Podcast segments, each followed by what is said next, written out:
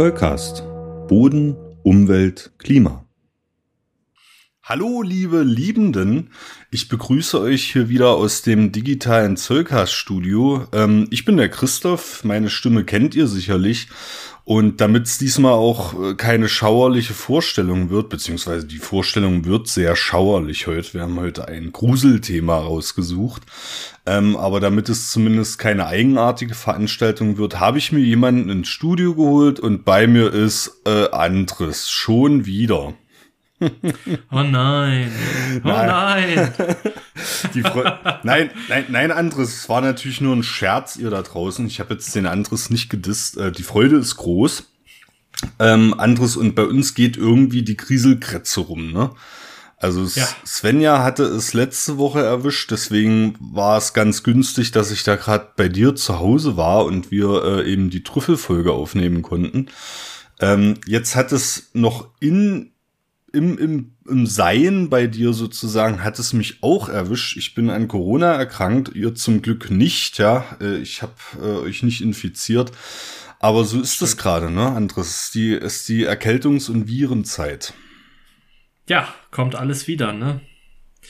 So, die Hoffnung war ja, dass es ein bisschen weniger wird, aber tatsächlich, ich höre das ja auch alle wert. Die Einschläge kommen schon wieder näher und äh, naja, ich denke mal, wir mit kleinem Kind werden nicht verschont bleiben. Äh, das gehört einfach dazu.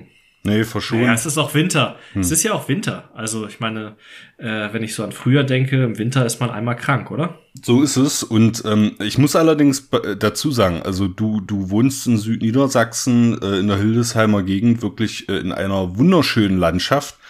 Ähm, allerdings hat diese, diese Schwellenstruktur, möchte ich sie mal nennen, auch den Nachteil, dass da wirklich der Wind eiskalt um die Ecken pfeift. Ja, also das ist eiskalt. Eiskalt ja, um stimmt. die Ecken pfeift, ja. ja.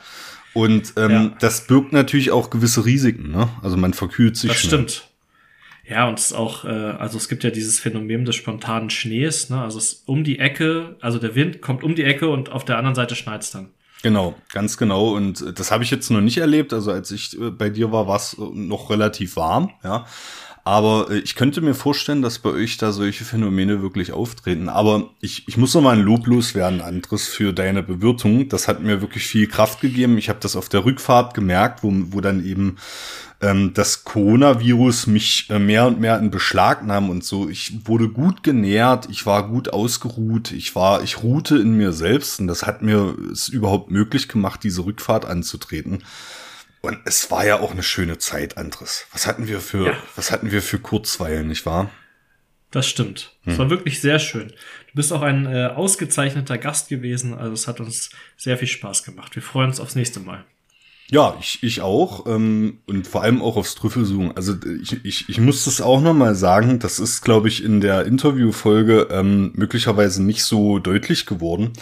Aber ich habe wirklich viel gelernt von dir an, an diesem Wochenende. Ähm, Gerade so typische Fehlvorstellungen zum Thema Trüffel, die man hat. Ne? Also ich glaube, dass das betrifft auch viele draußen, vielleicht auch Leute, die aus der Bodenkunde kommen, dass man sich einfach nicht vorstellen kann, dass es Gegenden gibt. Wir waren ja dann zum Schluss auf der Plantage ähm, wo, wo Trüffel wirklich so en masse äh, anzutreffen sind. Ja, das ist, mhm. glaube ich, so eine, so eine, und in Deutschland schon gar nicht, glaube ich. Also ich glaube, man hat auch die Fehlvorstellung, dass es äh, Trüffel in so einer kleinen Region in Südfrankreich gibt oder so und sonst nirgends, ja. Ähm, und natürlich auch, was du mir über die Mykorrhizierung etc. erklärt hast. Also das hat mich wirklich ähm, sehr aufgeheitert und meinen Wissensschatz erweitert. Schön.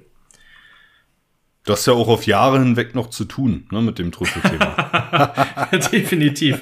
Ja, auf jeden Fall. Ja. Also ist es auch, ich denke, es ist auch eine Thematik, die, ähm, die mich noch äh, eine ganze Zeit begleiten wird, äh, wenn nicht für immer. Ja, das, das wollen wir hoffen.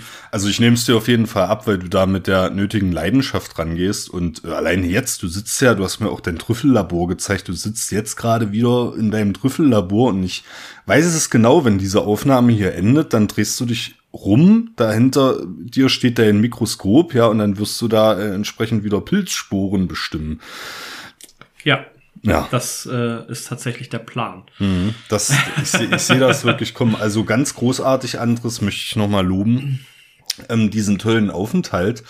Ähm, das hat mir wirklich, wirklich viel gegeben. Aber ähm, genug der gegenseitigen Bauchpinselei, Andres. Ähm, wir starten mal ins Vorgespräch und ähm, wie immer halten wir das kurz und an euch da draußen natürlich ähm, auch wieder der Hinweis. Hier bei uns im ersten und einzigen deutschsprachigen Boden-Podcast äh, habt ihr immer Kapitelmarken und ihr könnt zwischen den Kapitelmarken hin und her springen, wie es euch beliebt.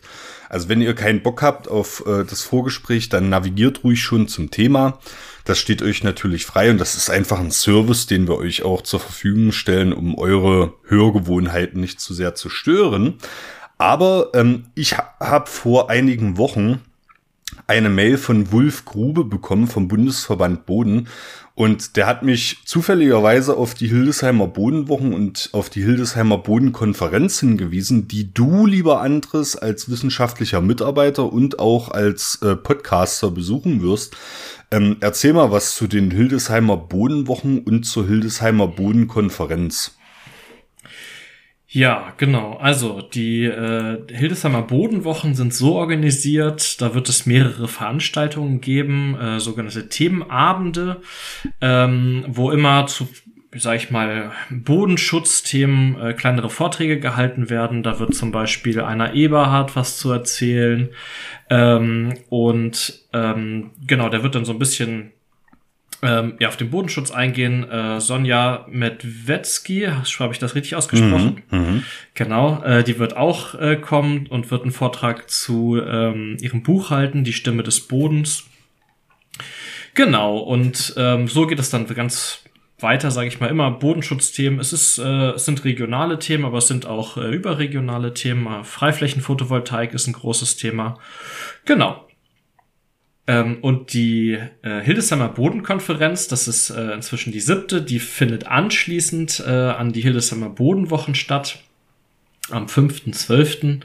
Ähm, und ähm, da geht es darum, ähm, wie wir unsere Böden belasten und was wir dagegen unternehmen können. Also auch wieder ein Bodenschutzthema. Ähm, gibt verschiedene Vorträge, ähm, unter anderem von ähm, einer Eberhard, der wird wieder da sein. Ähm, Thilo Klein wird da sein. Ähm, verschiedene Leute, genau. Florian Stange wird auch äh, vor Ort sein. Also viele Leute, sag ich mal, von der BGR, aber auch insgesamt Bodenschutz. Ähm, ähm, Menschen. Leute, Menschen, genau. genau, werden vorhanden sein und äh, Vorträge, wie das so äh, bei einer Konferenz üblich ist, Vorträge halten. Genau. Ähm, das Ganze ja? Ja, finde ich, finde ich, finde ich sehr spannend. Ich wollte dich aber nicht unterbrechen. Ja, äh, das Ganze findet, wie gesagt, am 5.12. statt, ist die siebte Hildesheimer Bodenkonferenz von 9 bis 16.30 Uhr. Und da kann man sich auch noch mal die, ähm, ähm, die Boden des Jahres Ausstellung über den Lössboden anschauen, die von der BGR äh, präsentiert wird. Sehr, sehr spannend, äh, Andres. Ähm, ich finde es auch schön, dass du wirklich an Ort und Stelle sitzt, äh, mehr oder weniger. Und ähm, genau. das war für mich auch so ein Lerneffekt, ne? dass Hildesheim wirklich ähm, unter anderem durch deine Präsenz natürlich ein mächtiges Bodenzentrum ist. Ähm, das schön, schön zu wissen, hat man das auch mal kennengelernt. Ähm, und ich, ich will noch mal die Termine unterstreichen und vielleicht auch den Verantwortlichen nahelegen, doch einfach mal die Hildesheimer Bodenwochen und die Hildesheimer Bodenkonferenz zusammenzulegen. Das könnte dann eine noch mächtigere Veranstaltung werden.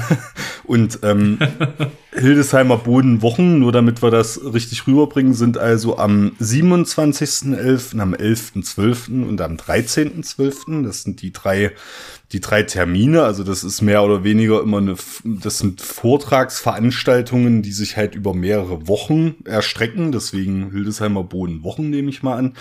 Und die Konferenz ist an einem Tag am 5.12. von 9, 9 Uhr bis 16.30 Uhr, ja. Ja, vielleicht, vielleicht, vielleicht kann man das zusammenlegen, Andres, ja. Dann ist es eben die Hildesheimer Wochenkonferenz. Ich werde das mal mit einwerfen in das Gremium auf jeden Fall. Ähm, genau, die finden auch äh, eigentlich, äh, ich glaube, jährlich statt, wenn ich es richtig auf dem Schirm habe. Äh, das heißt, es wird auch nächstes Jahr wieder äh, äh, wieder in die Richtung gehen. Also ähm, Wer Hildesheim mal besuchen möchte und es dieses Jahr nicht schafft, ist natürlich dann auch nächstes Jahr herzlich eingeladen. Kann ich nur empfehlen, wunderschöne Gegend. Äh, anderes trefft ihr dann auch.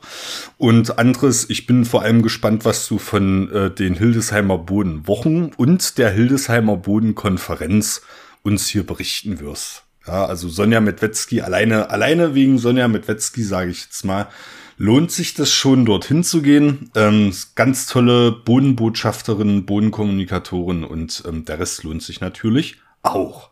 Ähm, für euch da draußen, wie immer, findet ihr die Links zu den Hildesheimer Bodenwochen und auch zur Hildesheimer Bodenkonferenz in den Show Notes. Ähm, anderes und jetzt, spätestens jetzt haben wir den, den Bereich ähm, des Wohlfühlens verlassen, weil du hast für heute angeordnet, ähm, wir besprechen ein Gruselthema, ja. Ja, das ist richtig. Die, die verspätete Halloween-Folge, ja. Ähm, ich habe auch schon ein bisschen Angst, muss ich sagen, ähm, vor, vor, vor, vor diesem Thema. Es, äh, es finde ich aber cool, dass du das ausgesucht hast. Ähm, ist was, was, was auch sehr auf mein Interesse trifft, äh, Andres.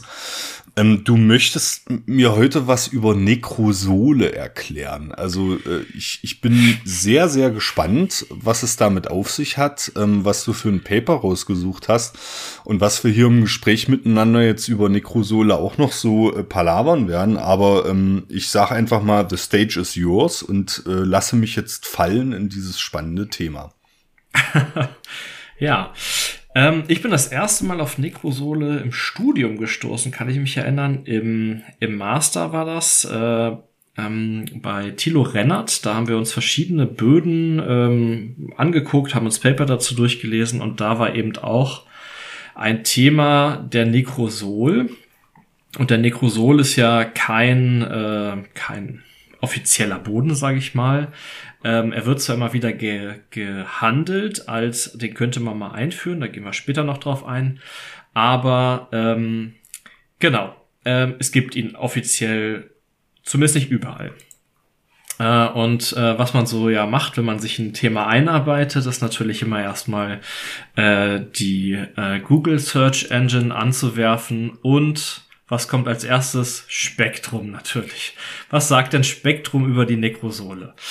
Spektrum sagt mächtige, humose, anthropogene Böden der Friedhöfe und Grabstätten. Also das heißt, wenn wir uns äh, den Nekrosol angucken, dann sprechen wir über standardmäßig über Friedhofsböden. Ähm, mit äh, allem, was dazugehört, mit allen Bestandteilen, die ähm, während der Verwesung des menschlichen, normalerweise des menschlichen Körpers, ähm, ähm, so ähm, vorhanden sind. Da äh, gibt es, ja, sage ich mal, äh, verschiedene Herangehensweisen. Eine besondere Herangehensweise hat die Senatsverwaltung für Umwelt, Verkehr und Klimaschutz Berlin. Ähm, die hat den Nekrosol nämlich ähm, ähm, versucht zu, ähm, ja, zu definieren. Ähm, warum? Wenn man sich die Städte anguckt, dann ist es natürlich so, dass äh, in den Städten viele Leute sterben und äh, das heißt, es gibt auch viele Gräber und viele Friedhöfe und die sind über die ganzen Städte verteilt. Auf den Dörfern ist der Druck da nicht so groß, sage ich mal, aber in den Städten, ähm, wo ja sowieso schon Flächen, ja, Flächennutzungsproblem herrscht, ähm, sind Friedhöfe natürlich Platzräuber, wenn man so möchte. Ähm, und das heißt, die, die Städte müssen sich damit auseinandersetzen, was, was passiert eigentlich mit den Böden, wenn da ähm, ja, wenn da Leichen vergraben werden letztendlich. Und ähm, die Senatsverwaltung ähm, hat ähm, die Böden charakterisiert als Rigosole und Treposole. Also Rigosole sind ja äh, ähm, tiefgründige Umgrabungen und ähm, Treposole, Christoph, sind. Sagt mir nichts. ja, hat mir auch nichts gesagt, sind, äh, soweit ich das, äh, wenn ich das richtig verstanden habe, sind Böden, die äh, in tiefen Bereichen, also umgegraben sind und Kohlenstoff einge eingebracht wurde. Genau. Ähm, und ähm, da gibt es eben verschiedene Entstehungsmöglichkeiten. Also es gibt ja verschiedene Grabtiefen, die normalerweise eingewandt wurden. Äh, historisch hat sich das Ganze auch ein bisschen entwickelt. Ähm, und ähm, je nachdem, in welcher Region man ist, äh, sind die sind die Friedhofsböden auch ähm, äh, sag ich mal, am beliebtesten auf Sandböden, weil da eine gute Durchlüftung stattfindet, also eine gute Verwesung vorhanden ist. Ähm, und wenn man, ähm, Christoph, ich weiß nicht, ob dir das gerade vorliegt, ich äh, hatte dir so ein kleines äh, Exposé äh, zugeschickt. Ähm, da ist eine schöne, eine schöne Aufsicht auf einen Friedhof. Hast du das vor Augen?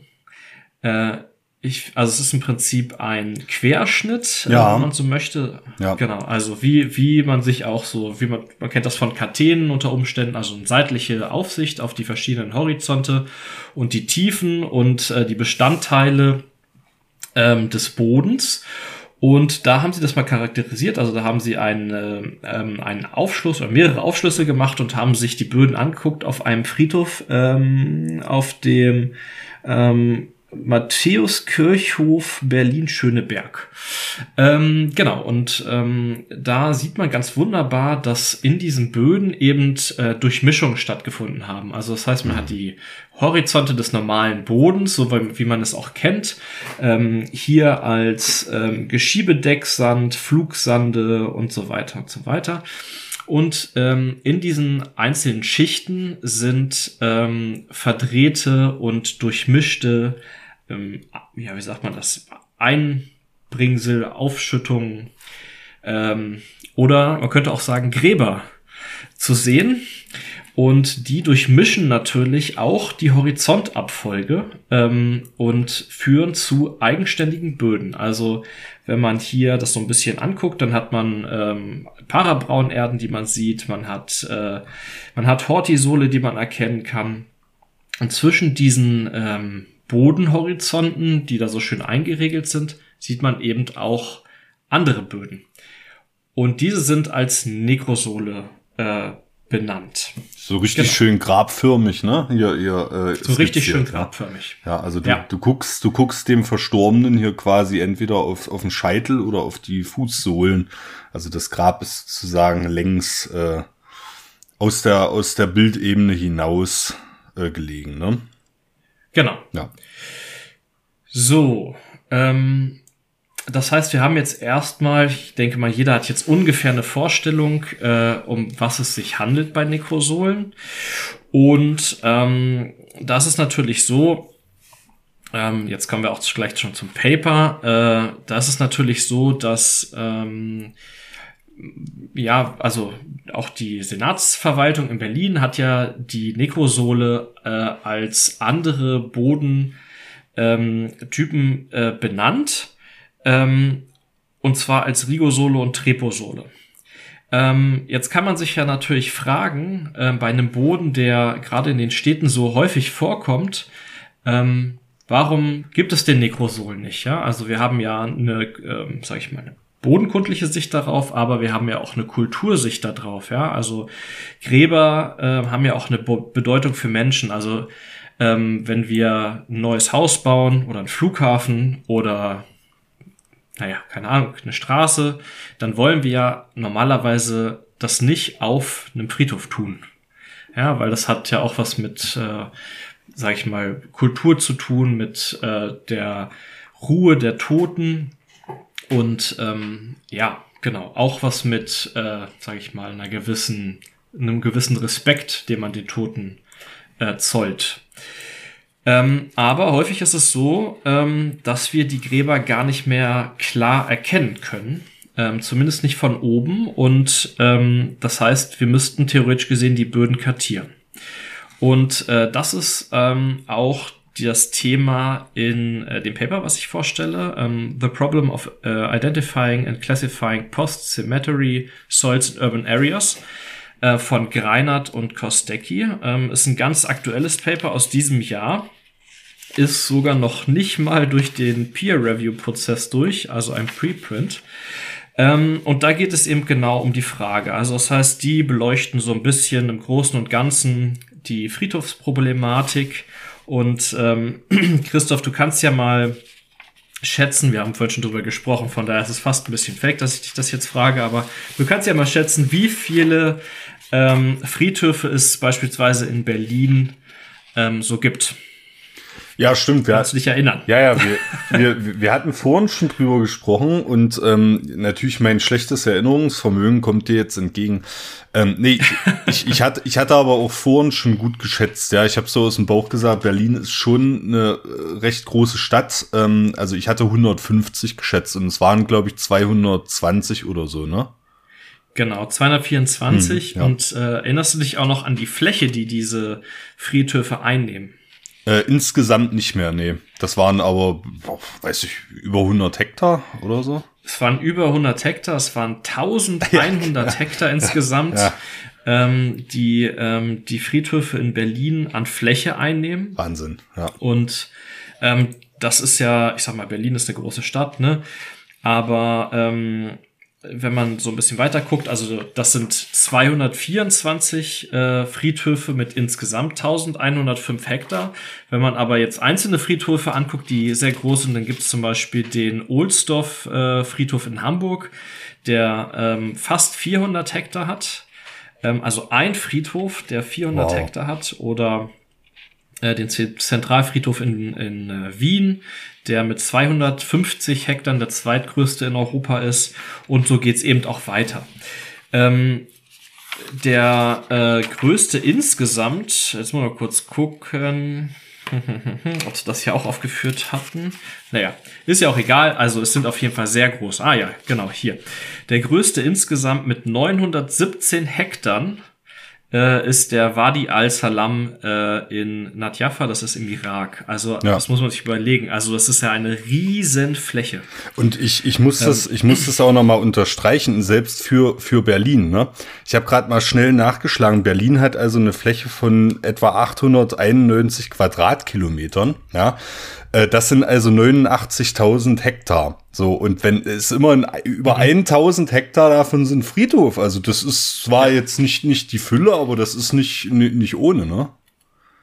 Genau. Und äh, das hat natürlich auch, wir hatten davon auch schon kurz drüber gesprochen, das hat natürlich auch äh, den Vorteil, oder was heißt den Vorteil? Ähm, diese Flächen sind ja rausgenommen äh, aus sämtlicher Bewirtschaftung. Also das heißt, die werden zwar gepflegt, aber die haben ja ein enormes äh, ja, ähm, Biodiversitätsrückhaltevermögen, sage ich jetzt mal, ist ein ganz komisches Wort, aber ich glaube, es wissen alle, was ich meine. ja. Genau, also das heißt, ähm, ein Rückzugsort für äh, Pilze, Pflanzen, Tiere ähm, und Menschen natürlich auch, äh, wenn man die da rausnehmen möchte, zumindest. Ähm, genau. Also auf jeden Fall, ähm, das ist eine Thematik, äh, ich glaube, da müssen wir uns noch öfter mal mit beschäftigen, Christoph. Gerne, gerne. Ich war allein schon. Gut allein schon, du, du, du weißt ja, ich sitze hier in Leipzig und ähm, wir hatten uns, ja, wie du gesagt hast, jetzt eingangs schon mal über so große Friedhöfe unterhalten. Da habe ich gesagt, ah, Leipzig, Südfriedhof, kennt man, wunderschöner Friedhof. Und ich habe den, glaube ich, mit fünf bis zehn Hektar geschätzt, ja, und sehe jetzt, dass es über 70 sind. Also das ist, glaube ich, was, was man, äh, auch wenn man in einer Stadt wohnt, häufig unterschätzt, welche Fläche einfach Friedhöfe einnehmen. Und was das dann auch für Biodiversitätsquellen, du hast es gerade alles aufgezählt sind. Ne? Ja, genau. Genau. Und ähm, dazu muss man natürlich jetzt auch sagen, mh, hm, das sind natürlich auch nur die Friedhöfe, die uns bekannt sind. Also das heißt, ähm, ähm, es gibt ja eine zeitliche Entwicklung. Nicht alle Städte sind äh, äh, jedes Jahr kartiert, sage ich mal. Und ähm, Friedhöfe ähm, wechseln ja auch die Nutzung. Also das heißt, ähm, ich sag mal, was heute vielleicht, hatte ich ja vorhin schon gesagt, äh, eine Straße ist, war vielleicht früher mal ein Friedhof. Ähm, und das sind natürlich ähm, spezielle, spezielle Böden dann. Ähm, und da geht das Paper auch drauf ein. Also das heißt, es versucht so ein bisschen darzustellen, wie eigentlich so der Prozess der, äh, des Verfalls des menschlichen Körpers ist und was das eigentlich für den Boden bedeutet. Also gibt es eine Möglichkeit, ähm, sozusagen den menschlichen Körper in einem Nekrosol zu erkennen und dann klar zu benennen.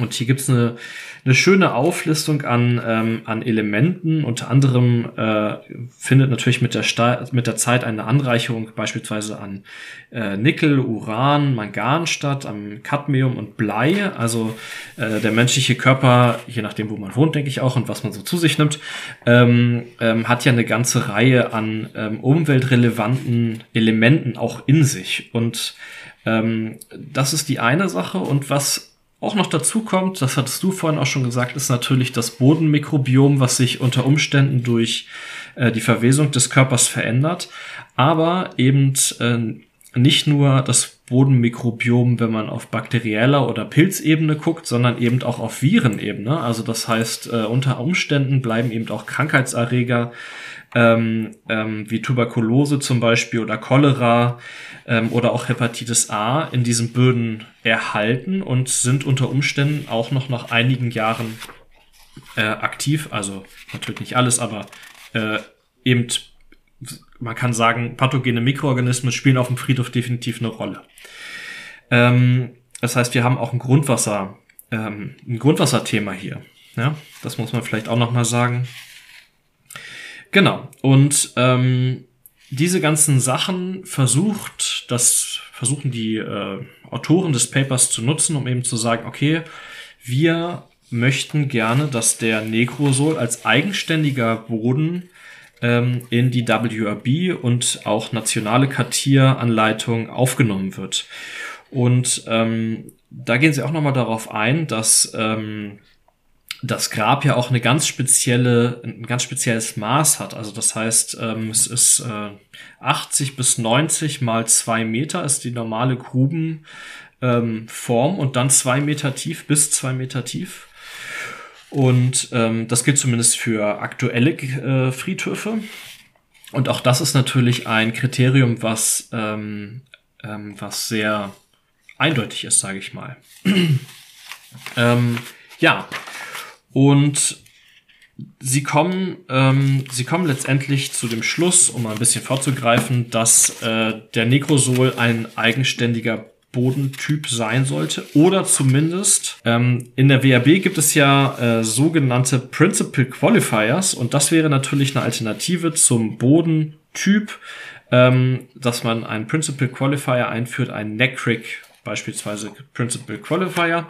Ähm, den gab es auch schon mal angedacht ähm, äh, in, zwei, in den Jahren 2014 und 2017.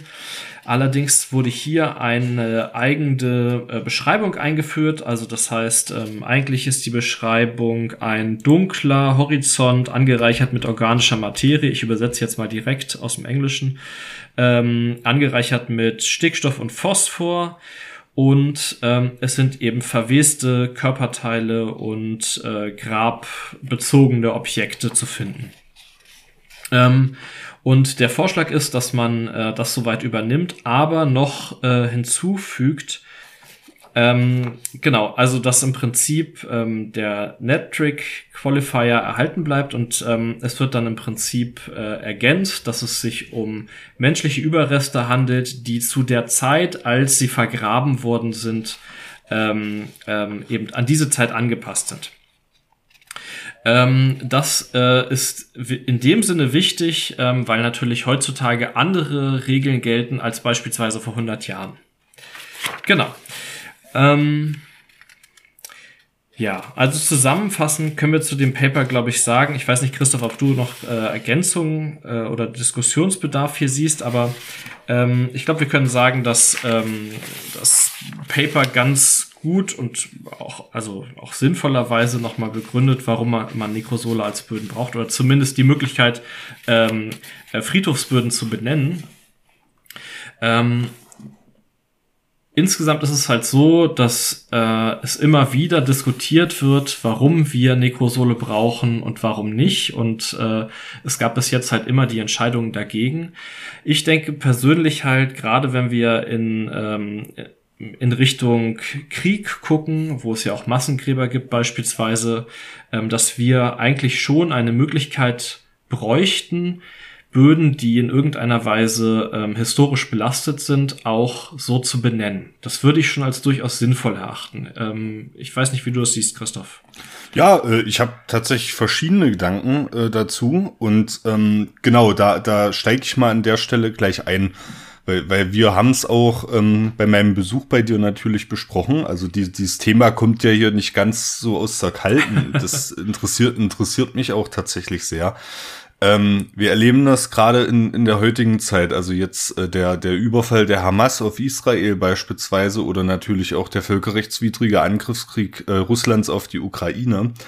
Das sind ähm, einfach äh, schreckliche Events in der Menschheitsgeschichte, die ähm, rückwirkend auch dazu führen werden, dass solche verbrecherischen Organisationen und Regime ganz einfach versuchen, Taten zu vertuschen. Ja, ähm, in der Ukraine war das war das Butscha, das ist äh, medial ähm, versucht worden auch aufzuarbeiten und man hat ja gesehen, was dort passiert ist. Also schreckliche schreckliche Dinge sind dort passiert. Ähm, Menschen sind getötet worden, äh, Kinder sind verschleppt worden und so weiter. Und ähm, die, die russische Föderation hat im Nachgang einfach alles geleugnet ne? und das als, als Propagandadelikt mehr oder weniger abgetan. Und ähm, die Leute im, im wieder zurückeroberten Butscha ähm, hatten dann eben, standen vor der Schwierigkeit eben sowas, Massengräber zu suchen, ja, Massengräber auch auszuheben und so. Und wenn ich, wenn ich daran denke, dann kommt mir sofort der Gedanke, es, es muss doch äh, wissenschaftlich möglich sein, ähm, solche Massengräber bodenchemisch beispielsweise zu charakterisieren, ne? um eben diesem, diesem Leugnen ein Stück weit äh, äh, Wind aus den Segeln zu nehmen ne? und das unmöglich zu ja. machen. Ja? Und äh, du hast es ja jetzt auch schon gesagt, ne? beispielsweise das, das, das Mikrobiom wäre auch so eine bodenbiologische Sache. Ne? Also man weiß ja, ähm, dass bei, bei, also jetzt wird's jetzt wird's ein bisschen eklig, wenn er gerade in eine Banane beißt oder so, dann lass das mal lieber.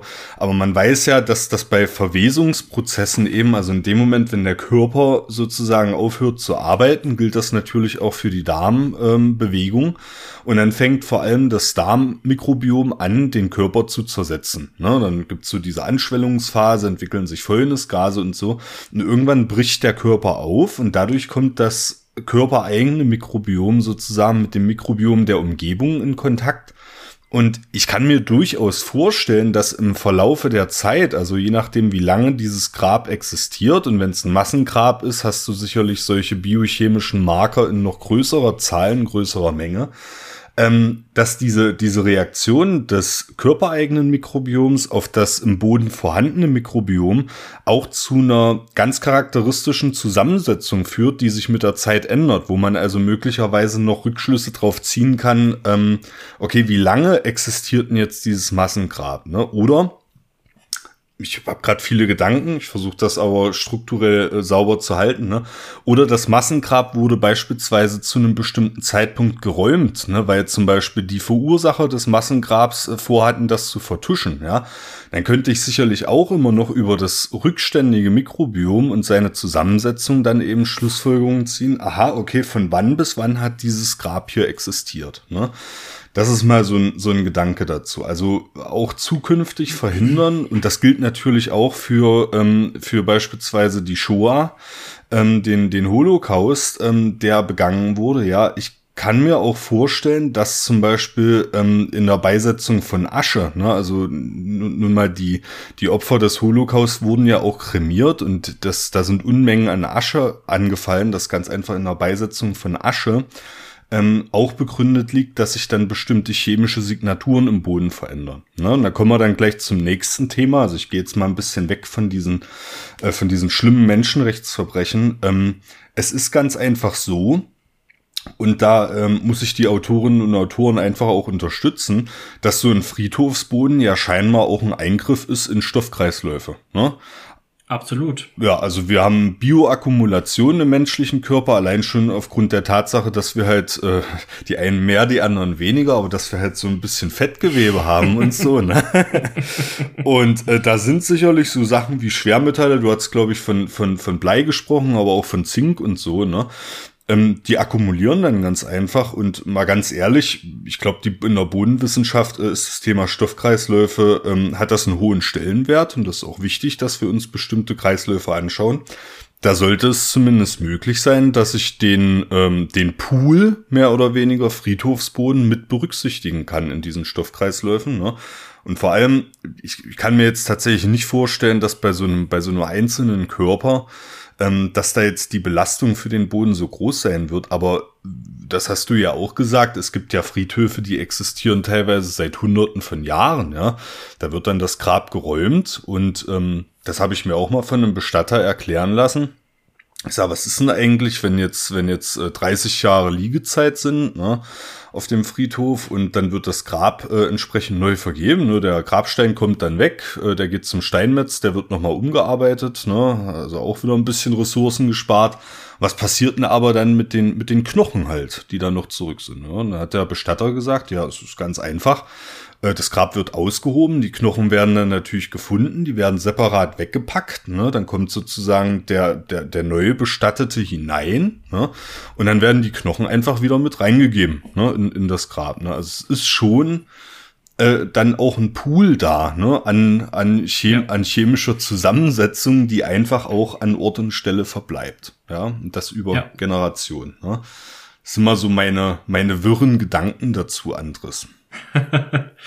naja, ich meine, es ist natürlich letztendlich auch so, je nachdem, was man für einen Boden hat, also das heißt, äh, es unterscheidet sich ja auch ganz klar, ähm, haben wir natürlich auch äh, unterschiedlich äh, schnelle Verwesungsprozesse. Ne? Ja. Also wenn wir sehr schwere Böden haben, ähm, dann gibt es ja diese ähm, Bildung von Leichengasen, die dann zur Hebung des Grabes führen oder dass die oder zur Wachsbildung, dass die Leichen nach äh, 30 Jahren im Prinzip noch aussehen wie ähm, naja, wie nach fünf Jahren. Ähm, also ähm, genau. Ähm, und ich denke mal, das ist insgesamt ein ja, ein Thema, was einfach, ähm, was uns auch in Zukunft beschäftigen wird, weil auch in diesem Paper war das schön beschrieben. Also für das Jahr 2100 ähm, rechnen wir halt ähm, mit äh, über 120, jetzt mal kurz überlegen, 120 Millionen Toten im Jahr ähm, das ist natürlich auch eine enorme Menge an Leuten, die, ähm, die vergraben werden müssen oder in irgendeiner Weise bestattet werden müssen. Es muss ja nicht zwangsläufig das Vergraben sein. Ähm, Entschuldigung. Ähm, genau, und ähm, das heißt, es wird in Zukunft einfach noch ein großes, großes Thema werden, was wir, glaube ich, momentan in den Bodenwissenschaften auch ein bisschen ignorieren. Auch dadurch, dass wir den Nekrosol nicht klar benennen.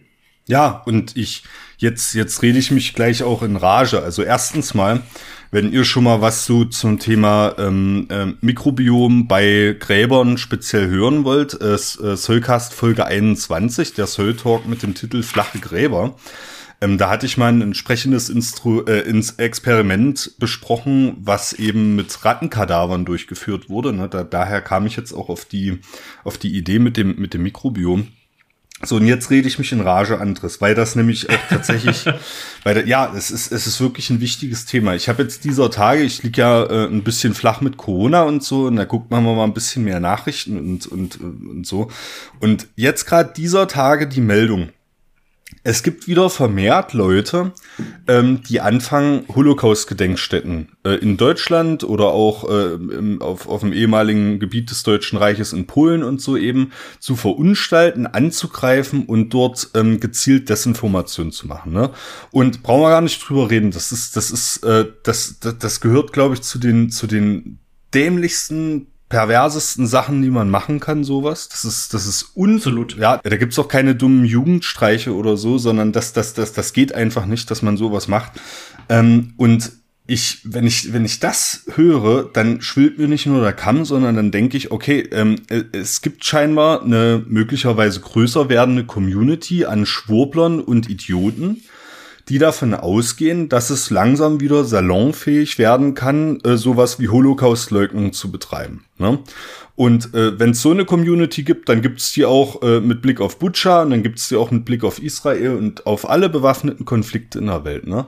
Und Deswegen fände ich das tatsächlich auch wichtig, dass es wissenschaftliche Methoden gibt, die Indizien sammeln. Ne? Wo hat es Gräber ja. gegeben? Wann haben diese Gräber existiert? Dass du diesen Leuten eben wieder knallhart mit Zahlen, Daten, Fakten kommen kannst, äh, von mir aus ein Bodenprofil anlegen, da können die sich das auch selbst angucken und so, ne?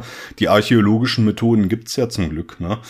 Ähm, so, und das, das finde ich einfach wichtig, ne? weil das, das kotzt mich so an in der heutigen Zeit, dass es solche, ähm, dass es solche Leute gibt und du musst denen was entgegenwerfen. Und ich bin kein Freund von, von, von Faustkämpfen oder so, aber ähm, eben den Leuten Wissen entgegenzuwerfen und ihnen zu sagen, so passt mal auf, ihr, ihr könnt weiter schwurbeln, aber hier ist eine Grenze die untermauern wir mit Zahlen, Daten, Fakten bis dahin und nicht weiter. So. Und das ist persönlich was, was, was mich auch dazu führt, dass ich da ein großes Interesse an diesem, an diesem Thema habe. Ja, und äh, ich finde das tatsächlich auch aus diesem Grund wichtig, dass du das hier angesprochen hast, Andres. Ja, ich auch. Ich finde auch, es ist ein Thema, was man, ähm, wie du es eigentlich schon gesagt hast, ich stimme dir einfach zu. also, ähm, wenn wir als wissenschaftliche Community ähm, einfach was in der Hand haben, mit dem wir arbeiten können ähm, gegen Leute, die äh, leugnen, dann ist das immer gut. Und gerade in dieser Thematik, gerade wenn man das Thema Holocaust äh, anschaut, ist es umso wichtiger. So ist es, ganz genau. Ja. Und ähm, das liegt nun lange zurück. Die, die, die letzten Überlebenden, ähm, die sind gerade dabei, von dieser Welt zu scheiden. Ähm, aber ich stelle mir mal vor, was, was die sich wohl denken müssen. Ne? Teilweise äußern sie das ja auch. Ähm, aber was die sich wohl denken müssen, ey, jetzt, jetzt kommt da halt eine neue Generation und da fangen wieder Leute an, da Hakenkreuze in Gedenkstätten zu schmieren und so. Also ich. Ja. Das, das, das lässt mich wirklich stellenweise verzweifeln, aber umso wichtiger, wie gesagt, ähm, dass wir mit wissenschaftlichen Fakten, Zahlen, Daten, Fakten dem entgegentreten. Und ähm, ja, mal schauen. Vielleicht habt ihr da draußen ja auch äh, Zahlen, Daten, Fakten, die ihr uns dann nochmal entgegenwerfen könnt zu diesem Thema. Ich wäre auf jeden Fall mega interessiert. Und ähm, das soll jetzt auch keine, das war jetzt definitiv keine sensationslüsterne äh, Halloween-Folge, so mit, mit, mit plumpen Grusel. aber äh, auf jeden Fall ein Thema, was wichtig ist. Und ähm, wie ihr seit der Folge Bodenschutz auch gelernt habt, ne?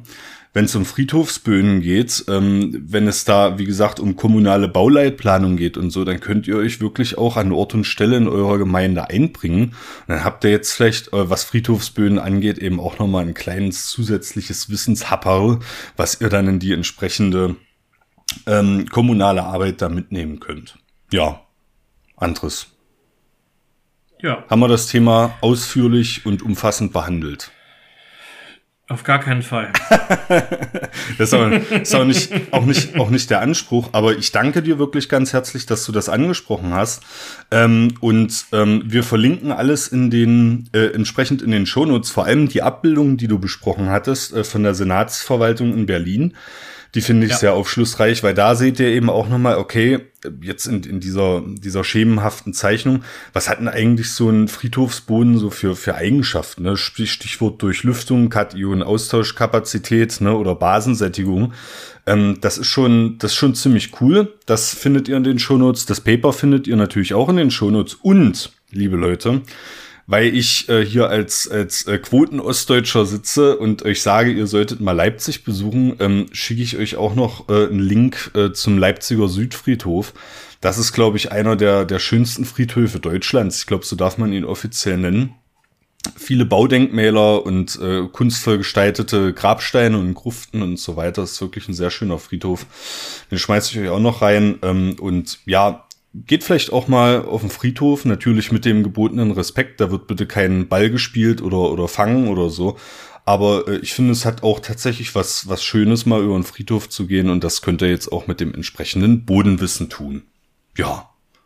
Darüber hinaus wisst ihr, wie ihr uns kontaktieren könnt. info.zollcast.de ist äh, die Kummernummer für euch. Da immer gerne eine E-Mail ranschreiben bei Fragen, Kritik und Anmerkungen aller Art.